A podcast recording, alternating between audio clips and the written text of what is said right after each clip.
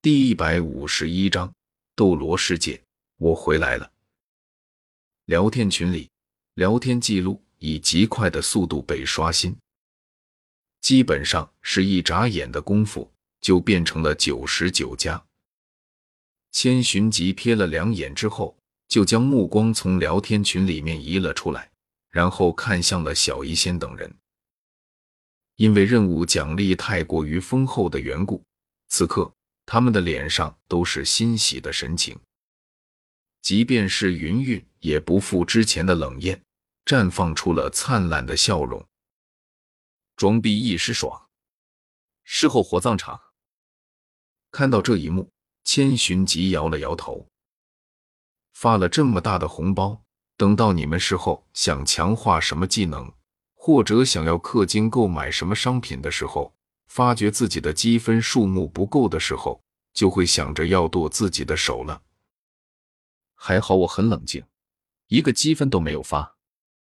千寻疾在内心暗暗的感慨：刚才聊天群里面的气氛太鼓动人了，也只有他这种从头到尾都十分清醒的，这才没有中套散财。当然了。千寻疾也不觉得自己小气，毕竟他都已经把该给的积分发给小医仙等人了，红包里的那一万积分也在他发给众女的那些积分分成里。这三位聊天群成员刚才发红包，不也等于把他的那份红包心意送给了聊天群的其他人吗？再说了，小医仙他们自己都同意这个观点了，而且。他总要给云云这个新加入的群员一个融入这个大家庭的机会，而发红包这件事情正是最好的接入口。更何况，说到底，这一万积分是他们几个参加任务的，就算是不发，其他人也没资格说什么。毕竟，这些积分从一开始就不属于那些没参加任务的聊天群成员。千寻疾他们愿意发红包，那是因为他们看重和聊天群其他成员之间的友谊。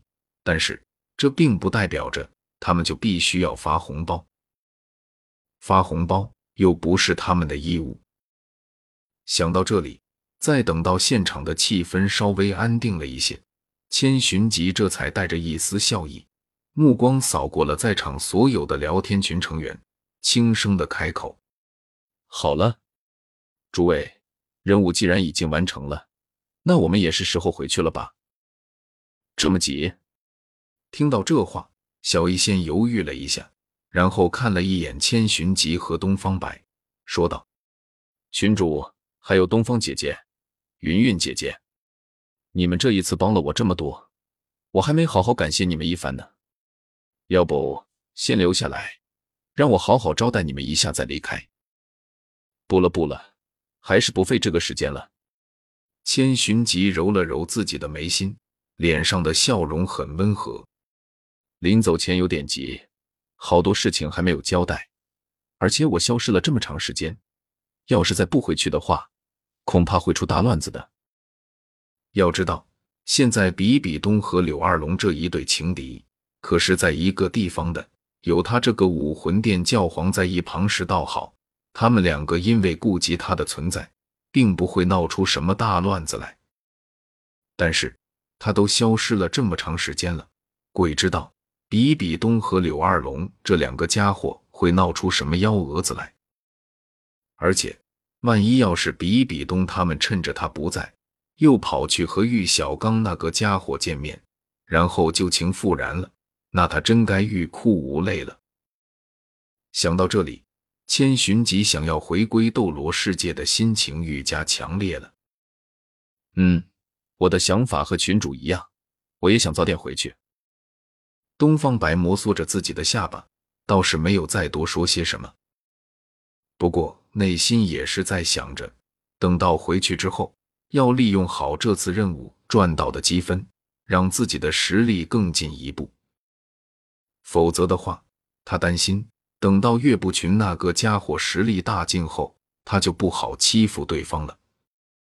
而如果连岳不群都打不过的话，那他还怎么好意思自称是日出东方，唯我不败？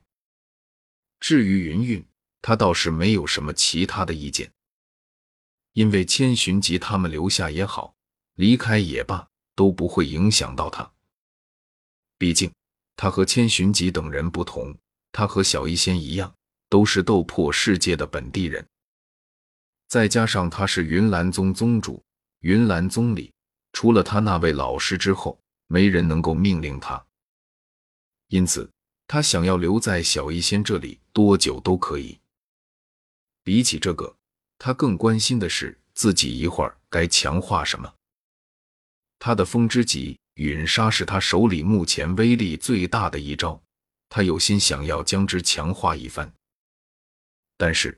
在看过了那么多记忆副本后，他也知道自己所在的斗破世界等级比较低。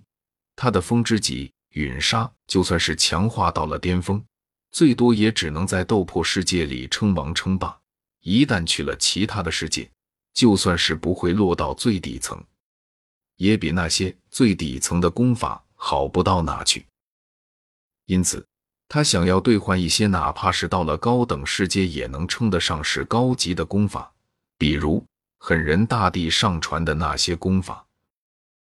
只是问题的关键是，狠人大帝上传的那些功法，功法等级高倒是高，但是却不太好修行，除非他用积分氪金。然而，高级功法氪起金来，那消耗可是相当庞大的。就凭他手里的这点积分，显然是不够的。那么，问题来了，他到底是选择继续强化自己的斗技呢，还是说用积分购买一本高级功法，然后氪金修行呢？想起自己咨询聊天群时，从他那里得到的关于功法强化时所消耗的积分，云云嘴角突然抽动了一下，连忙摇头。阻止了自己的某个冲动的想法。他实在是不敢想象，如果自己真的下定决心，把所有积分全都投进去，但是最后依然没有把那本功法修行到一定程度，该怎么办？这样想着，云云打了个寒战，在内心默念无数遍，要求自己保持清醒，千万不能一时激动，做出让自己后悔莫及的事情。好吧，看到千寻疾等人去意已决，小医仙也只好是打消了心里想要给千寻疾等人办个感谢宴的想法。毕竟千寻疾等人有事要处理，他总不好强行阻拦吧？那样就不是在感谢，而是在特意结仇了。嗯，那回头见。朝着小医仙和云云点了点头。随即，千寻疾没有丝毫犹豫的点击了回归。